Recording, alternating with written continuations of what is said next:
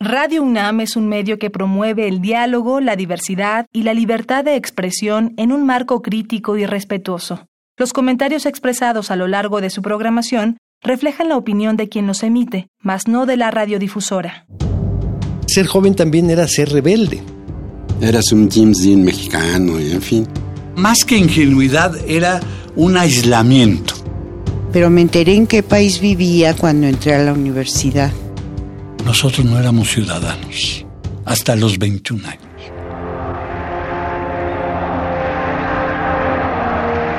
Radio UNAM presenta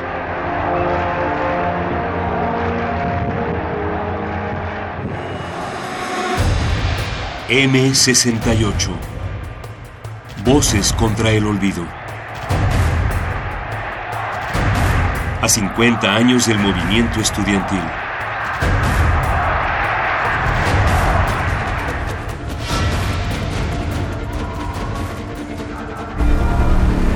Hoy presentamos Hace 50 años.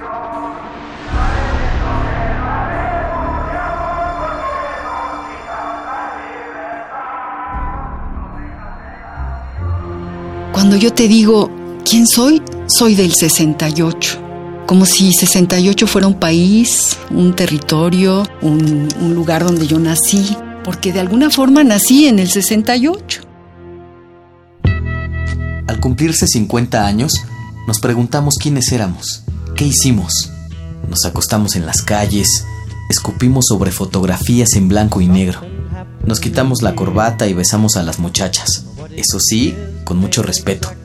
Ellas ya eran un remolino. Salieron a la calle, tomaron las escuelas, no sacaban a bailar y se atrevían a llegar tarde a sus casas.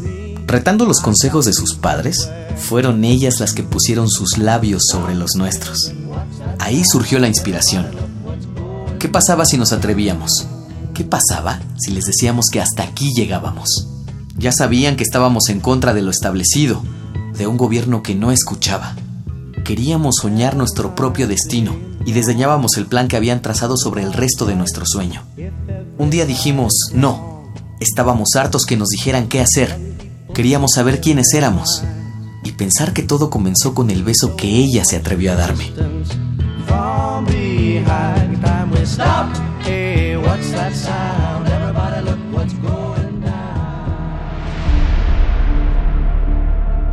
Realmente nuestra vida era una vida cotidiana de tener una novia, de ir al cine, de jugar el fútbol, de estudiar. Luis Meneses Murillo en el 68 era estudiante de la Escuela Superior de Física y Matemáticas del IPN. De trabajar media mañana o, o media tarde en un negocio familiar. Esa era la, la vida que llevábamos. En la misma universidad, Felipe Galván cursaba la carrera de Química Bacteriológica y Parasitología. Era una cultura muy ingenua, ¿no? De, de esa, de esa juventud mexicana de, de, los 60, antes de 68, que oíamos a Polanca cantar Mi Pueblo y decíamos, mire ese güey, le robó su canción a, a, a César Costa.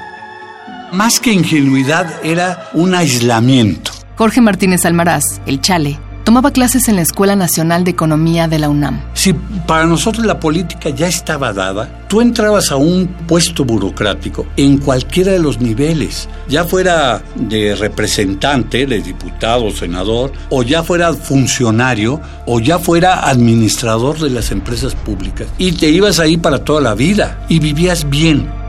Pero me enteré en qué país vivía cuando entré a la universidad. Ahí sí. Al mismo tiempo, en la Facultad de Ciencias de la UNAM, Débora Dulcin Kessler estudiaba física. Pues lo que rápidamente me di cuenta es que vivía en un país muy injusto, muy diferente. Fue el tiempo de los rebeldes sin causa. Entonces obviamente yo fui rebelde sin causa. Sergio del Río estudiaba en la Escuela Superior de Ingeniería Mecánica y Eléctrica del IPN. Sí, ya me revelaba yo a las imposiciones de pórtate bien y a las nueve de la noche te tienes que meter, ¿no? A esa hora te vas a cenar, estudias un rato y te vas a dormir, ¿no? Y pues a esa hora empezaba la vida, ¿no? Había mucha, mucha represión en ese sentido. Entonces, para, pues ahora sí que para enfrentar eso, pues hay que ser rebeldes sin causa. Nuestras travesuras eran inocentadas realmente. Lo más común era pelearnos entre nosotros, ¿no? Porque me vio, porque no me vio, porque vio a la muchacha no la eh, por lo que quieras. El, chiste era molonquearse un poco. Entonces, pues traías cadena, ¿no? Y traías tu boxe, tu chamarra de cuero, ¿no? Eras un James Dean mexicano, y en fin.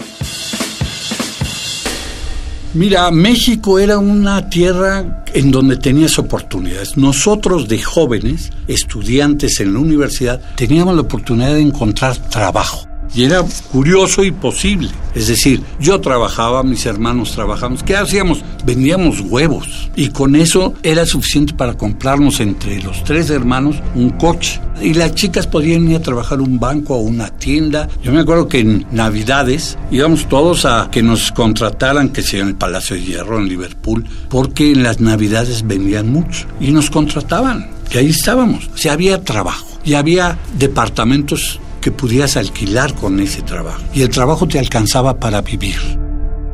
Un país relativamente concentrado, metido en sí mismo. En el 68, Francisco Pérez Arce era uno de los estudiantes de la Escuela Nacional de Economía de la UNAM. Mucho en el, en, con mucho crecimiento económico, con muchas perspectivas de mayor crecimiento económico y que eh, de pronto veía el fenómeno del el mundo, el espectáculo, digamos, de la historia que se estaba viviendo. Yo digo que hubo una agresión por parte del Estado desde antes del 68, porque con, con, la invasión de productos gringos después de la Segunda Guerra Mundial vino pues la imposición de la ideología gringa. Junto con esa imposición, o más bien para poder imponerse, pues lo que trajeron fue música. Para nosotros ya empezaba este el rock and roll, ¿no? Y después los Beatles y todo eso. Empezamos a renegar de nuestra cultura, ¿no? Nos empezamos a, a gringar un poco, ¿no? Mucha moda, ¿no? Empezaron las modas, pues el pelo largo y eso no lo inventamos, ¿no? Nos lo trajeron, ¿no? Se nos, de alguna manera se nos impuso todo, todo ese mundo, ¿no? ¿Y qué oíamos? Pues ah, no tengo edad para amarte, a Gigliola Cinquetti. A Rafael, empezaba Rafael, digan lo que digan, esta noche. Era el pleito con mis hermanas, a ellas gustaban los refritos del rock en español, que los teen tops y esas cosas, y a mí me gustaban las versiones originales. Nos peleábamos por ponerle, ellas que radio variedades, no, que radio capital. Yo ponía Radio Capital y ellos ponían este, otras estaciones. O yo buscaba a la hora de los Beatles en Radio Éxitos, creo que era la que la pasaba, o La Pantera, una de esas. Guillermo Palacios era alumno de la Prevocacional 4. En la escuela fue cuando empecé a escuchar un poquito de canción de protesta en 67. Escuchaba a Maciel cantando Rosas en el Mar, Aleluya. Se empezaba a escuchar a Serrat, se empezaba a escuchar a Oscar Chávez, todavía con las, esas canciones de la lírica mexicana. ¿Y qué más hacíamos? Pues íbamos a fiestas. Jorge Martínez Almaraz. Nos poníamos traje y corbata para ir a fiestas, ¿eh? No íbamos así de casuales, ¿no? Nos poníamos traje y corbata para ir a fiestas. Y en la fiesta sacábamos a bailar a las chicas y les decíamos, trabajas o estudias. Y bailábamos, primero moviditas, rock and roll, después ya calmaditos, música más calmada para bailar de cachetito. No decíamos groserías delante de las muchachas. Un güey que se le escapara así. No, güey, se le escapaba, quedaba quemado. Ese se quemó por grosero. Que, yo iba a los cines, pues que andaban por ahí, por, por la colonia Juárez. Vi este. Por Bess.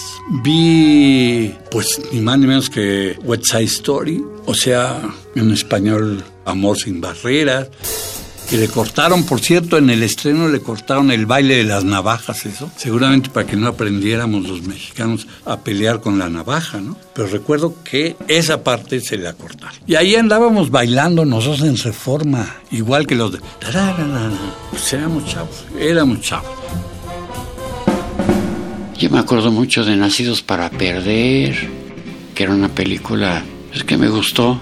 Y obviamente nos quedamos con Cachirulo, con, Enrique Alonso. Sí, soy hijo de esa televisión, pero quizá todavía de la televisión de Azcárraga Vidaurreta, porque la televisión mexicana a partir de Azcárraga Milmo se volvió una vacilada.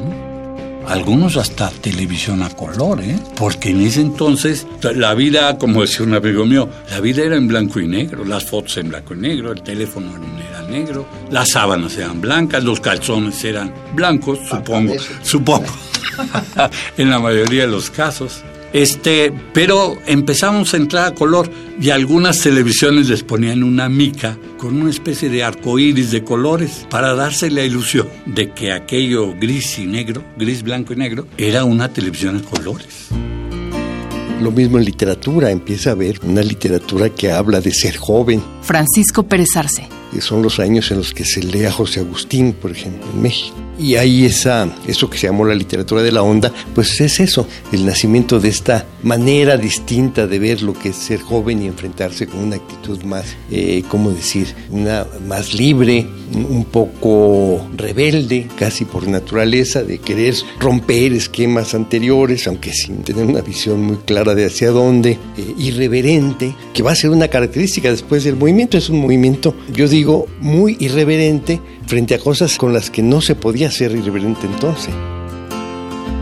Don Anónimo con el mío sí, hasta cosa curiosa, hasta los burrón cotidianamente, porque entonces el cómic era un cómic cultural, no sé si te acuerdas, sin, yo, no, yo no creo que Gabriel Vargas haya tenido la, la intención de ser cultural, pero termina siendo cultural ¿no? y político, y los super sabios, etcétera, etcétera, hasta que llegó Lágrimas y Risas y le puso en la madre a esto.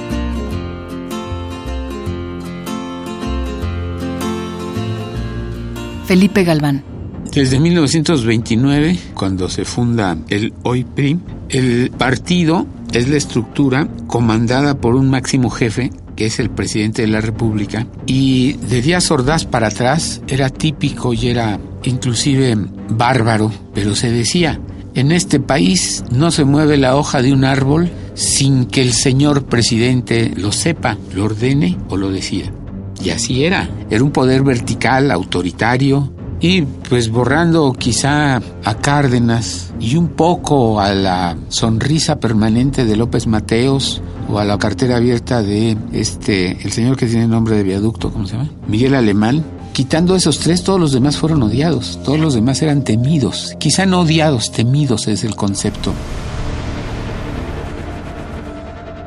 Porque recuérdate que en aquel momento, y esto es importante, nosotros no éramos ciudadanos hasta los 21 años. Los 18 años comenzaron a ser la mayoría de edad hasta 1969. Y yo creo que mucha gente más tampoco sabía lo que era ser ciudadano. Es decir, esto, aunque fuera una república, podías ir a votar, pero no a seleccionar a tus representantes. Es curioso, es un tipo de elección sui generis. Van todos a votar, la, la, la, felices, pero la elección ya estaba hecha de antemano. Ya sabían quién iba a ser el presidente, ya sabían quién iba a ser. Y todo mundo pues iba ahí a cumplir un poco. Y los resultados de las elecciones, pues quién sabe qué, ya sabíamos que iba a ganar el partido de Estado. Gustavo Díaz Ordaz ganó las elecciones federales en 1964. En un país de poco más de 43 millones de personas, votaron 9 millones 400 mil. La candidatura de Ordaz fue respaldada por el PRI, así como por el Partido Popular Socialista y el Partido Auténtico de la Revolución Mexicana. Consiguió prácticamente el 90% de los votos. Su único oponente, José González Torres del PAN, obtuvo el otro 10%. Eso de ser demócrata entonces en México era como muy difícil. En el 68, Pablo Gómez era estudiante de economía en la UNAM. No quiere decir que ahora sea fácil, pero creo que ahora es menos difícil que antes. A partir de 68 es vuelve peligroso ser joven, algo que hasta nuestros días continúan. De pronto, un policía anterior al, al 68, ser un policía que hasta paternal era, te regañaba y te daba tus coscorrones y te soltaba y punto. Después de 68, aguas que te agarrara la policía, porque te agarraban, mínimo, si te iba bien, te refundían, ¿no? Te refundían, pero si, si no, era, pues era un arriesgue de vida.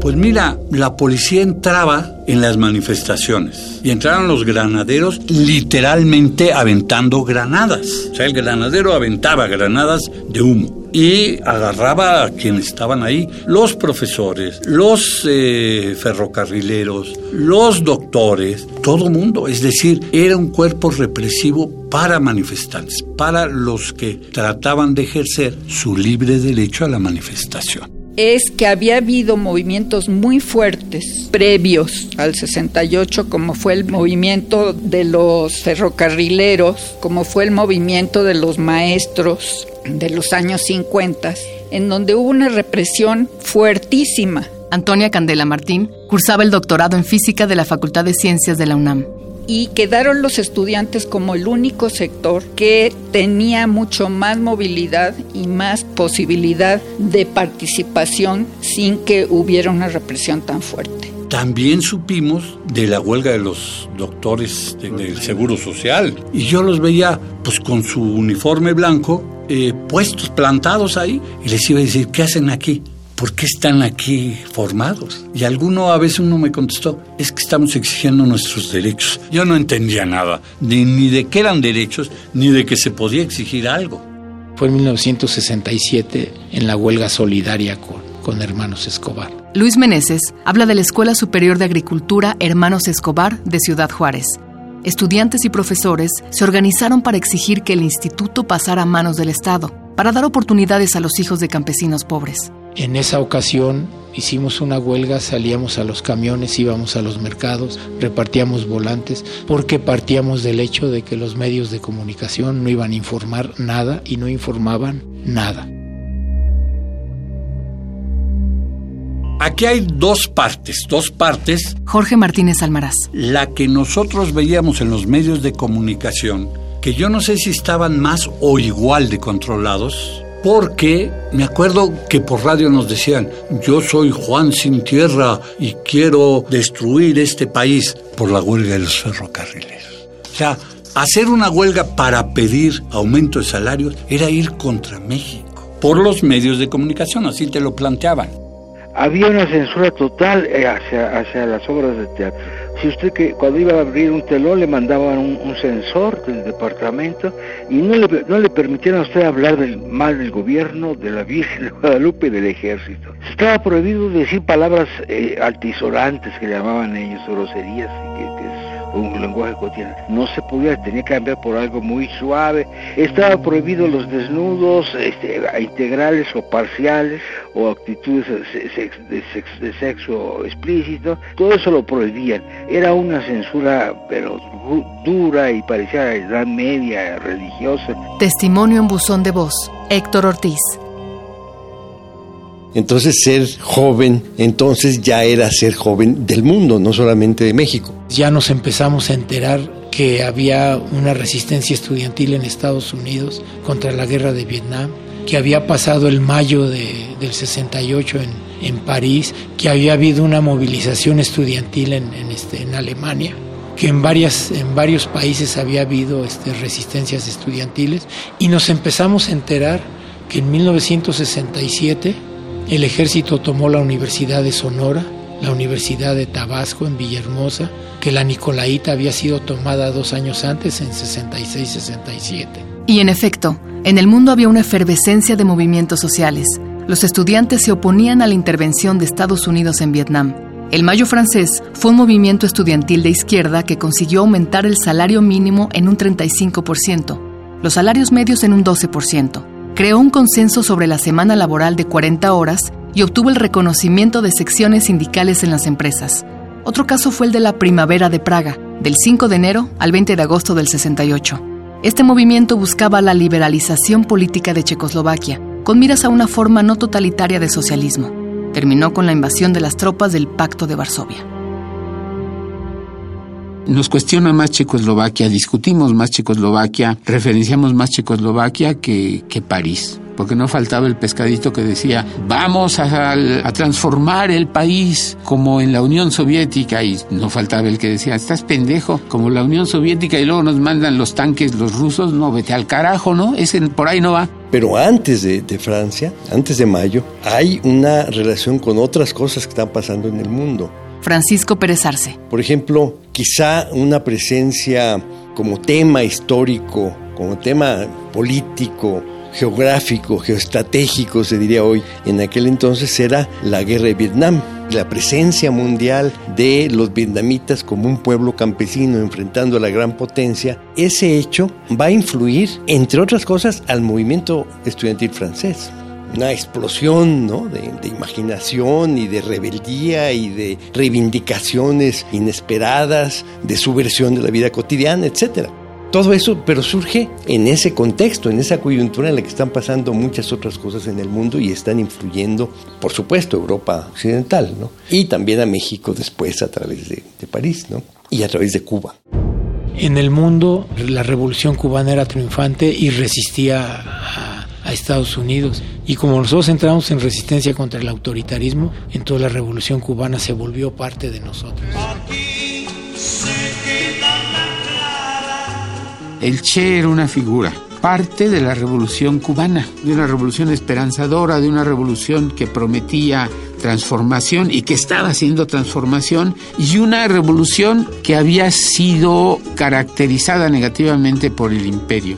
Y ahí le aplaudíamos al PRI porque decíamos, ay, qué chingón que México está con Cuba. Todo mundo rompió con Cuba, menos México, menos México. Después nos enteramos que Díaz Ordaz y también López Mateos y también Echeverría fueron agentes de la CIA. Las primeras brigadas organizadas por la facultad fueron las brigadas que protestábamos y me acuerdo que llevábamos unos banquitos y poníamos el banquito allí y empezábamos a hablar con la gente para apoyar al gobierno de Fidel Castro y en contra de la invasión a Valle de Cochinos. Antonia Candela Martín. Fueron las primeras brigadas y nos correteaba la policía, pero durísimo. Eran mítines relámpagos, se llamaban mítines relámpago porque teníamos que salir corriendo, pero rapidísimo porque sí nos correteaba la policía. Entonces eso también son de las cosas previas. O sea, fue una acumulación de elementos por supuesto, Vietnam, yo me acuerdo que no nada más en la facultad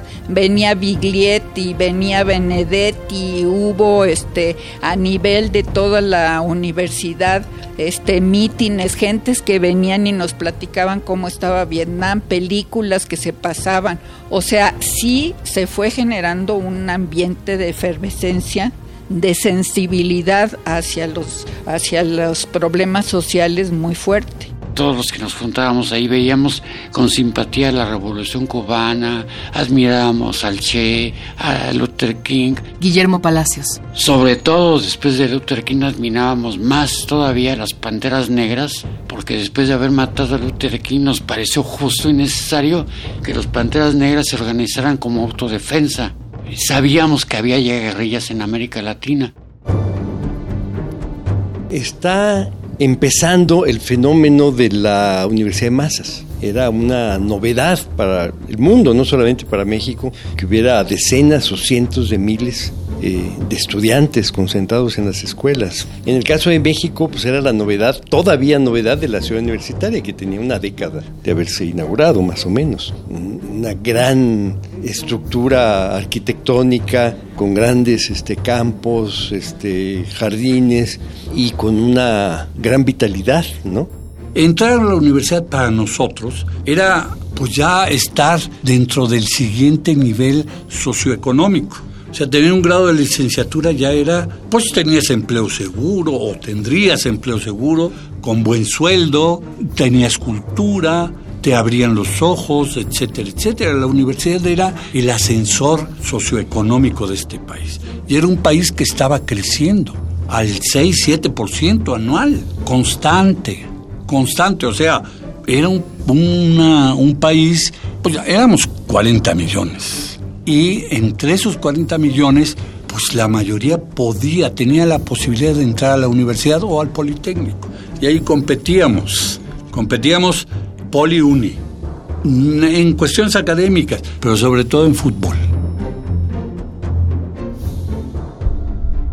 Algo estaba pasando no nada más en México, sino que en el mundo entero. María Ángeles Comezaña estudiaba en la Escuela Nacional de Antropología e Historia. Qué raro que haya coincidido un movimiento estudiantil en Francia, ¿no? Qué raro que en España, en pleno franquismo, hubiera también algún brote de un movimiento social nuevo con todo lo que implicaba eh, en España el terrorismo y el miedo. Y bueno, se empezó a gestar este movimiento, no sé cómo, no sé cómo. Y nosotros ahí, nosotros éramos parte, dentro de nuestra sangre, corría esta chispa, esta manera de decir, podemos hablar, tenemos un pensamiento, somos seres críticos, pero seres críticos que hablan y que pueden decirle a todos lo que piensan.